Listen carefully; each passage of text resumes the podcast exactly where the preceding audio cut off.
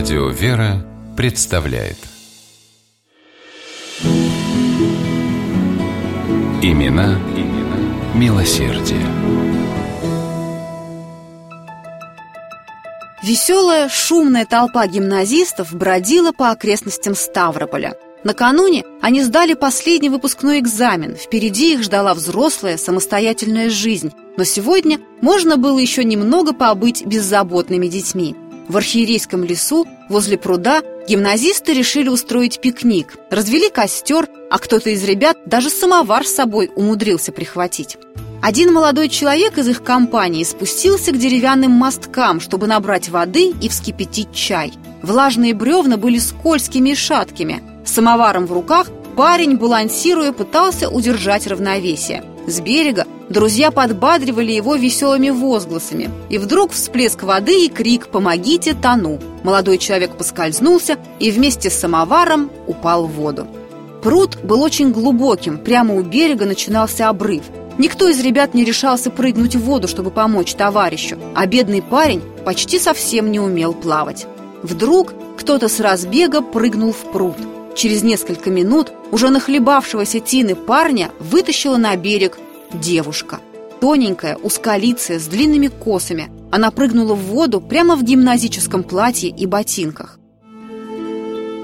Рима Иванова с детства чувствовала в себе желание защищать людей от опасности. В пять лет она сама прогнала огромного пса, который грозно рычал на старшего брата. А когда ее спрашивали, кем она будет, когда вырастет, девочка отвечала «солдатом».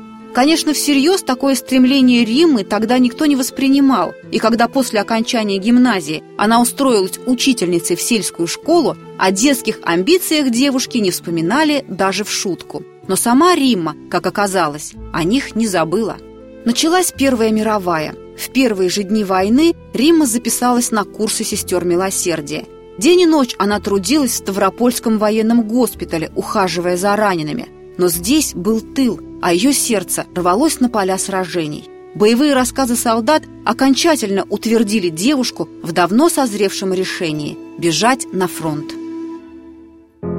Когда в 83-м пехотном Самурском полку появился рядовой Миша Иванов, никто не заподозрил подвоха. А через несколько дней, тяготившаяся собственным обманом, Римма пошла к командованию и все честно рассказала – Неожиданно для нее командир не прогнал девушку с позором, а похвалил за храбрость и оставил служить полковой сестрой милосердия.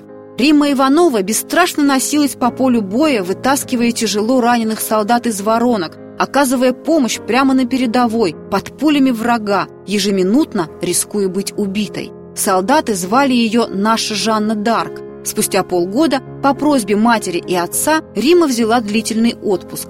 Встречая дочь на вокзале, родители ожидали увидеть все ту же наивную девочку с косичками и растерялись, когда из вагона к ним вышел настоящий боец, прошедший все ужасы войны. На груди у Римы блестели два солдатских георгиевских креста.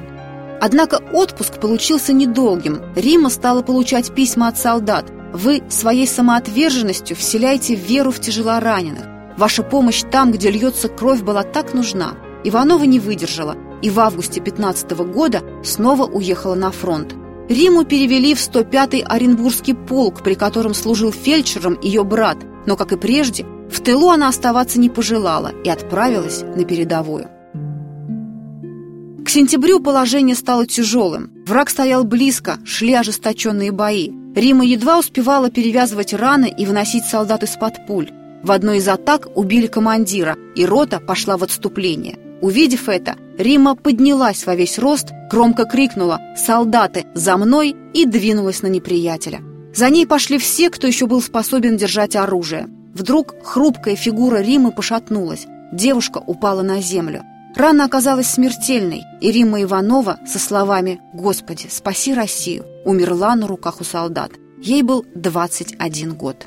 Спустя некоторое время на адрес родителей Римы пришло письмо – в нем была обгоревшая во время атаки фотокарточка самоотверженной сестры милосердия и стихи, посвященные ей.